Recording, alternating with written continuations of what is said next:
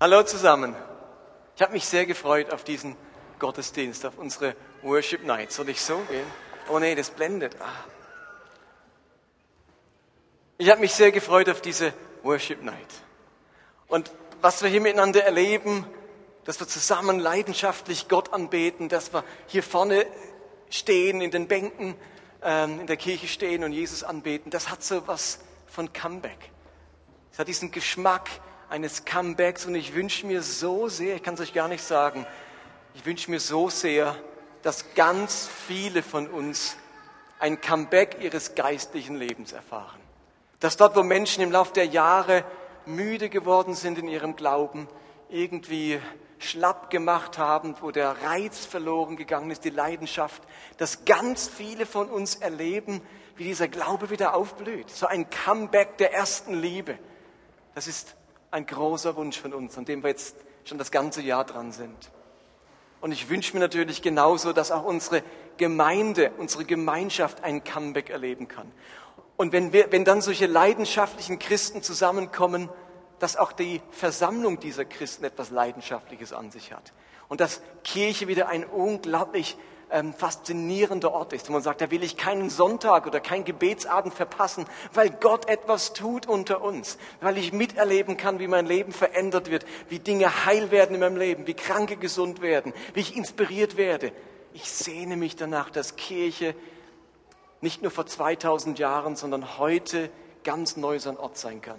Und wir sind noch nicht fertig mit dieser Serie Comeback. Es geht die nächsten Sonntage weiter mit dem Thema Comeback der Gemeinde und ich freue mich sehr auf auch die kommenden Sonntage.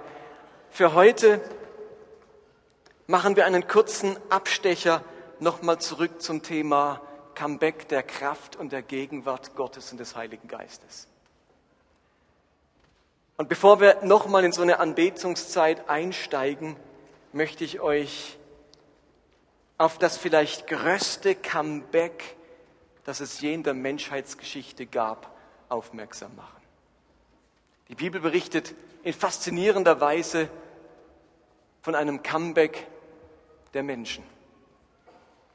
Und von dem möchte ich euch heute Abend erzählen und möchte euch mitnehmen zurück zum Schöpfungsbericht. Erinnert euch, am ersten Buch Mose, in den ersten beiden Kapiteln, wird die Erschaffung der Welt berichtet. Und interessanterweise finden wir, wenn es um die Erschaffung des Menschen geht, zwei Schöpfungsberichte. In Kapitel 1 finden wir einen Schöpfungsbericht und in Kapitel 2. Und was für viele als scheinbarer Widerspruch erscheint, dass das zweimal erzählt wird, hat, glaube ich, seinen ganz guten Grund. Gott berichtet oder die Bibel berichtet die Erschaffung des Menschen zweimal, weil zwei Elemente ganz entscheidend waren bei der Erschaffung menschlichen Lebens.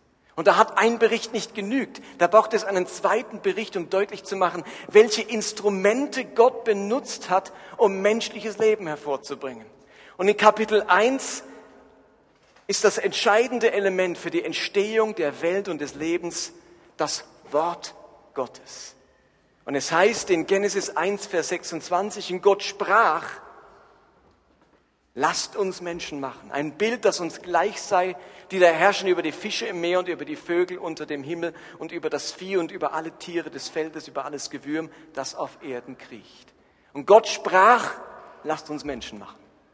Und am Anfang heißt es, und Gott sprach, es werde Licht. Und wir entdecken in diesem ersten Schöpfungsbericht, dass das Leben auf dieser Welt hervorkam durch das Wort Gottes.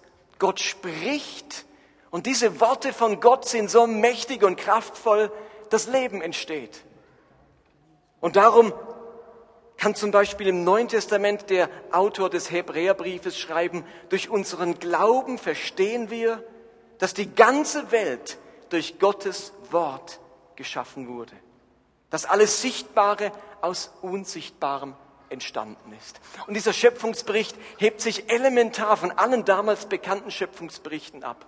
Dort ist immer ein Kampf der Götter gewesen. Ein Gott besiegt den anderen und formt, wie zum Beispiel im Gilgamesch-Epos, die Welt aus dem, äh, aus dem Leib dieses besiegten Gottes. Und dann wird aus diesem Körper eine neue Welt erschaffen. Überall gibt es Kampf und, und, und Krieg und dann entsteht daraus aus irgendetwas Vorhandenem eine Welt. Und dieser Schöpfungsbericht ist völlig neu und völlig anders. Da ist ein Gott, da gibt es keinen Kampf und Krieg und andere Götter. Dieser Gott spricht. Und mit seinen Worten erschafft er eine ganze Welt. Und in Vers 26 erschafft er mit seinem Wort den Menschen als sein Ebenbild. Das berichtet uns der erste Schöpfungsbericht. Gottes Wort schafft Leben. Und dann kommt der zweite Schöpfungsbericht in Kapitel 2. Dieser Schöpfungsbericht nimmt sich nochmal ganz speziell der Erschaffung des Menschen an. Und in, Kap in Vers 7 heißt es dann, da formte Gott der Herr aus der Erde den Menschen und blies ihm den Atem des Lebens in die Nase. So wurde der Mensch lebendig. Das zweite Instrument oder das zweite Element, durch das der Mensch Leben und Lebendigkeit erhält, das war der Hauch Gottes oder der Atem Gottes. Da ist dieser noch leblose Mensch und wie bei einer Mund-zu-Nase-Beatmung haucht Gott den Atem oder den Geist des Lebens in seine Nase. Und durch dieses Einblasen wird der Mensch zu einem lebendigen Wesen. Wir merken also, dass der Mensch lebendig wird, dass es ihn gibt, dass er Leben hat, braucht zwei Elemente. Das Wort Gottes und den Atem, den Hauch oder den Geist Gottes. Und in diesen beiden Elementen wird der Mensch zu einem lebenden Wesen. Hat er das Leben, das volle Leben in sich. Aber nun passiert ganz schnell das, was wir alle kennen beim Sündenfall. Dieses Leben geht plötzlich wieder verloren. Es dauert nicht lange und dann heißt es, Gott sagt, du darfst jede beliebige Frucht im Garten essen, abgesehen von den Früchten vom Baum der Erkenntnis des Guten und Bösen. Wenn du die Früchte von diesem Baum isst, musst du auf jeden Fall sterben. Im Hebräischen ist hier eine Wortkonstruktion mit einer doppelten, dem doppelten Wort sterben, was benutzt wird, wenn man sagen will, ganz sicher, garantiert wirst du sterben. Wenn du von diesem Baum isst, wirst du des Todes sterben den Tod sterben. Das ist so eine Doppelkonstruktion, heißt eben hundertprozentig ganz sicher wirst du sterben. Und gleichzeitig wissen wir, dass Adam und Eva nach dem Essen dieser, dieser Frucht nicht gestorben sind, sondern sie haben den Garten Eden verlassen müssen und haben außerhalb des Gartens Edens noch lange Zeit weitergelebt, eine Familie gegründet, Kinder gezeugt und die Menschheit hat sich weiterentwickelt. Sind sie jetzt gestorben oder nicht? Da heißt es extra, garantiert wirst du sterben, wenn du von dem Baum isst. Und dann isst Adam und merkt, hups, ich lebe noch. Und ich bin zwar nicht mehr im Garten Eden, aber ich, ich, Eden, aber ich lebe noch. Stimmt's doch nicht, was Gott gesagt hat? Ist er jetzt gestorben oder nicht? Ich glaube, dass wir anhand dieser Geschichte merken, dass menschliches Leben nicht nur aus einer Komponente besteht. Menschliches Leben besteht nämlich aus zwei Komponenten. Und beim Sündenfall ist eine davon gestorben und die andere blieb am Leben. Und somit lebt der Mensch noch bis heute, obwohl er oder etwas in ihm gestorben ist. Was sind diese beiden Komponenten des Lebens? Und da haben wir als allererstes das sogenannte biologische Leben. Griechisch Bios, kennen wir alle. Es ist das körperliche Leben. Das Leben, das sich geschlechtlich fortpflanzt. Das Leben, das von Genen und Chromosomen bestimmt wird.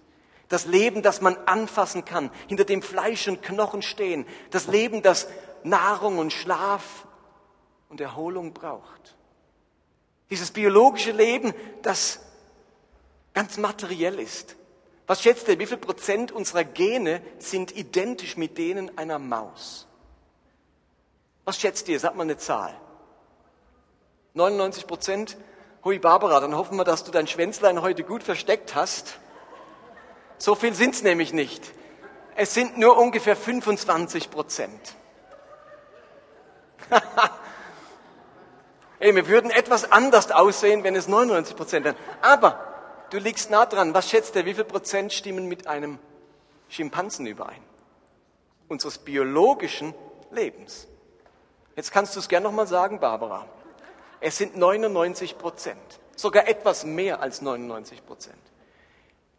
Ungefähr 99,5 Prozent unseres biologischen Lebens, unserer Gene stimmen mit denen eines Schimpansen überein.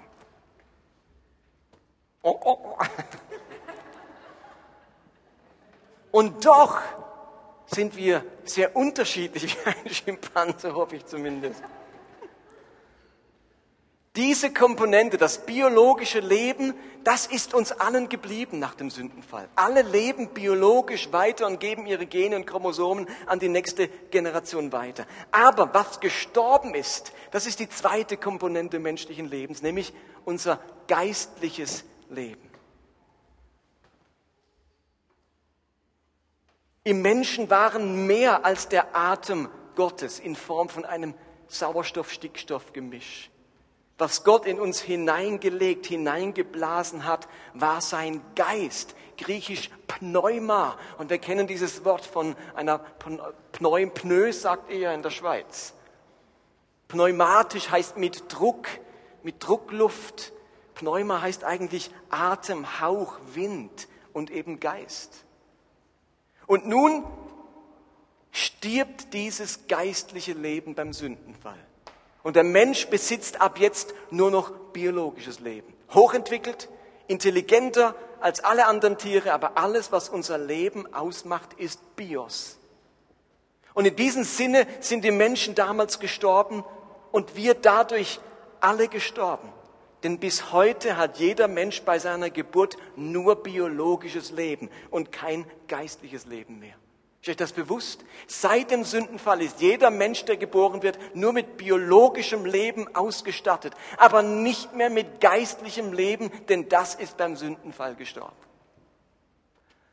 Und jetzt kommt das große Comeback des geistlichen Lebens für die Menschheit. Wie kam dieses Comeback des geistlichen Lebens zustande? Logisch. Wir wissen, dass Jesus Christus das Comeback des geistlichen Lebens gebracht hat. Er bringt das geistliche Leben und zwar mit den gleichen Mitteln und Instrumenten zurück, wie Gott am Anfang das Leben uns geschenkt hat. Was waren die Elemente, die uns lebendig gemacht haben am Anfang? Gottes Wort und Gottes Hallo? Gottes Wort und Gottes Atem oder Hauch oder Geist. Und nun ist ganz interessant, dass im Neuen Testament Jesus sich dieser gleichen Instrumente bedient, um Menschen wieder lebendig zu machen. Das heißt im Jakobusbrief Kapitel 1, Vers 18, aus seinem freien Willen hat er uns durch das Wort der Wahrheit, durch die gute Nachricht, ein neues Leben geschenkt. So sind wir gleichsam die Erstgeborenen seiner neuen Schöpfung. Also was hat uns neues Leben geschenkt? Was hat uns zu den Anfängern, Ersten einer ganz neuen Schöpfung gemacht? Ist eine interessante Formulierung. Einer neuen Schöpfung. An was denkt man? An die erste Schöpfung. Genesis. Und was hat die ersten, die Menschen bei der ersten Schöpfung lebendig gemacht? Das Wort Gottes. Was macht uns lebendig, schenkt uns neues Leben als Erste einer neuen Schöpfung? Auch das Wort der Wahrheit, die gute Nachricht, das Wort Gottes. Gottes Wort, das Evangelium, das, was wir heute im Neuen Testament lesen können, das hat geistliches Leben in uns gebracht, so wie damals Gottes Wort Leben in die Welt gebracht hat. Damals der ersten Schöpfung und heute sind wir eben wörtlich allererste einer neuen Schöpfung. Petrus hatte das sofort kapiert, als er Jesus zuhörte und sagte, Herr, wohin sollen wir gehen? Du hast Worte des ewigen Lebens. Er hat verstanden, dass das, was dieser Jesus sagt, nicht einfach nur nette Worte sind, die irgendwann mal auf einem netten Kalender stehen werden. Er wusste, dass diese Worte Jesu ewiges, himmlisches, göttliches, bleibendes, geistliches Leben bringen werden und bringen. Das Wort Gottes hat den Jüngern, die es gehört haben, geistliches Leben geschenkt. Sie hatten nicht mehr nur biologisches Leben, wie alle anderen Menschen auch, sie hatten durch die Worte Jesu geistliches Leben. Aber nicht genug damit. Die Bibel wäre nicht die Bibel, wenn wir im Neuen Testament nicht auch das zweite Element des Lebendigmachens finden würden, nämlich den Hauch Gottes.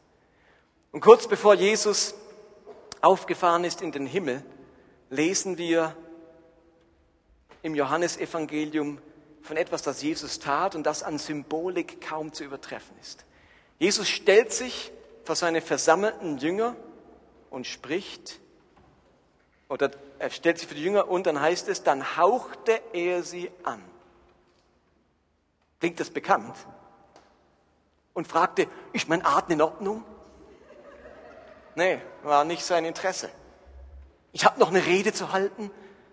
Er sagte, oder er hauchte sie an und sprach, empfangt den Pneuma, den Geist Gottes. Das griechische Wort für anhauchen ist genau dasselbe, das in der Genesis-Stelle steht, als Gott sie anhauchte, in der griechischen Übersetzung des Alten Testaments. Genau das gleiche Wort.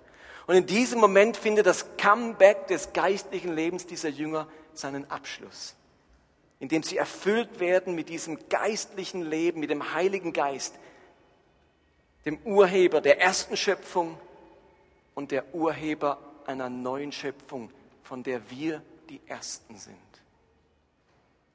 Und dieser Hauch, dieser Geist Gottes, das ist das, was wir das ganze Jahr über immer mit Es bezeichnet haben. Dieses Es, dieses besondere Etwas, das, was eben den großen Unterschied ausmacht zwischen jemandem, der nur biologisches Leben hat und jemandem, der vor geistlichem Leben strotzt. Dieses Unsichtbare, das doch so große Auswirkungen in unserem Leben hat.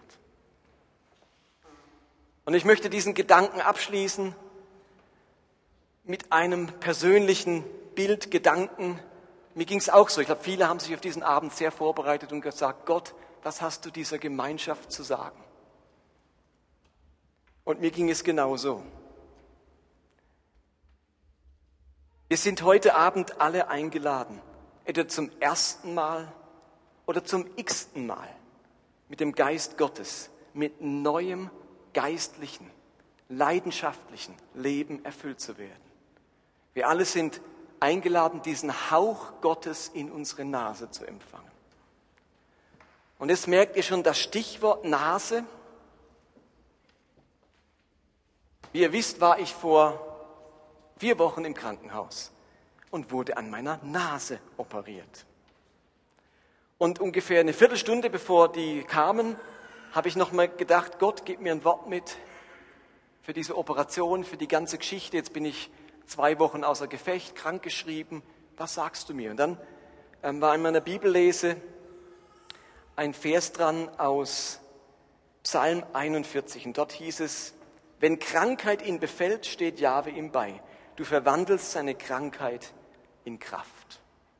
Habe ich noch nie so wahrgenommen. Du verwandelst seine Krankheit in Kraft. Und mir war irgendwie klar, aus dieser Krankheit soll vielleicht nicht nur neue Kraft für mich kommen, sondern vielleicht ist das eine Botschaft, ein Bild für neue Kraft auch unter uns. Also, meine Nase, im Besonderen meine Nasenscheidewand und meine Nasenmuscheln waren leider so geformt, dass ich immer schlechter Luft bekam. Seit über zehn Jahren kann ich nur noch auf dieser Seite schlafen. Denn wenn ich hier drauf schlafe, dann bewegt die verkrümmte Nase, dass die Stelle, wo eigentlich die, die Nasenseite, die noch gut durchlässig ist, halt abgedrückt wird durch Schlafen und dann kriege ich keine Luft. Also seit zehn Jahren nur noch auf der Seite. Und die Seite ist ganz stiefmütterlich. Ich merke doch, ich bin ja ganz einseitig geworden. Zusätzlich muss ich seit Jahren meine Nase mit einer Spezialsalbe einsalben, damit sie nachts nicht austrocknet durch die Verwirbelungen der Luft. Und dann wache ich früh auf, weil ich dann keine Luft mehr durch die Nase kriege, durch den Mund. Ihr kennt das vielleicht, wenn man durch den Mund atmet, dann schläft sich's relativ schlecht. Und nun war klar, das muss irgendwann gemacht werden. Ihr, ihr kennt mich auch, mein Ruf war immer, immer eine Packung Taschentücher in der Tasche, immer die Nase geschneuzt, um jeden letzten Rest rauszubekommen und viel Platz zu haben für gutes Durchatmen. So, jetzt ist meine Krankengeschichte öffentlich. Und jetzt wurde dort im Kantonsspital in Basel meine Nase korrigiert. Die Nasenscheidewand ist gerade, die Nasenmuscheln wurden verkleinert, und ich bekomme so gut Luft wie seit Jahren nicht mehr. Ich schlafe jetzt auf dieser Seite und denke als, kriegst du wirklich Luft? Und ich schlafe, gell, Liebes, du kannst beweisen. ich bekomme Luft auf beiden Seiten. Die Nase kriegt wieder Luft, sie hat Platz. Und das ist ein gutes Gefühl.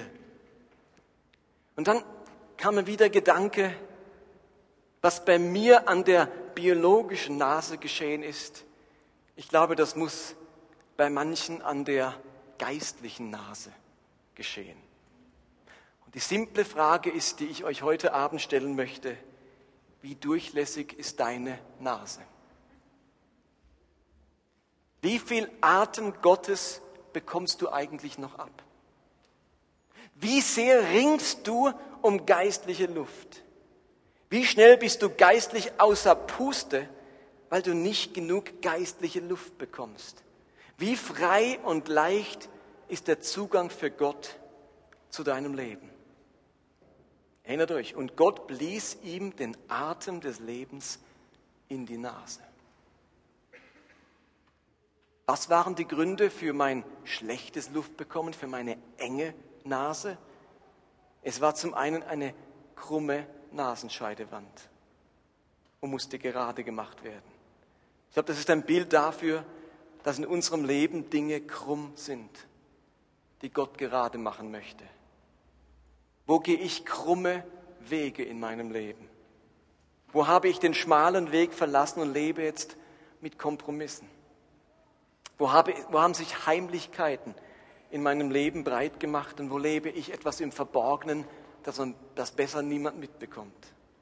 Ihr Lieben, solche Dinge, wo wir krumme Wege gehen im Leben, die machen uns eng für geistiges Leben. Die trocknen uns aus, so wie es meine Nase ausgetrocknet hat.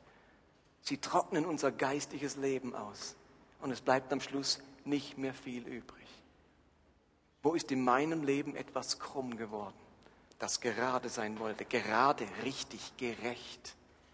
Und ich musste meine Nasenmuscheln verkleinern. Die waren zu groß. Die haben zu viel Platz eingenommen, sodass zu wenig Luft durchging. Und die Frage ist hier, wo muss ich in meinem Leben etwas verkleinern? Wo muss etwas reduziert werden, weil es zu viel Raum einnimmt und daher mein Leben eng macht? Für mein geistiges Leben, für das Wirken des Heiligen Geistes. Wo muss ich neu Prioritäten setzen? Wo muss ich Dinge loslassen? Und vielleicht die geistliche Übung, die geistlichen Übungen der Enthaltsamkeit leben, weil sonst bestimmte Dinge, die an sich gar nicht schlecht sind, doch mein Leben beengen und in meinem Herzen zu wenig Platz lassen für das Leben Gottes und für den Geist Gottes. Bei mir hat Salben und Schneuzen und Nasendusche und nur noch auf einer Seite schlafen auf die Dauer nichts mehr genützt. Es brauchte eine Operation. Ich musste unters Messer. Wisst ihr, was ich glaube? Anbetung ist die Vollnarkose Gottes.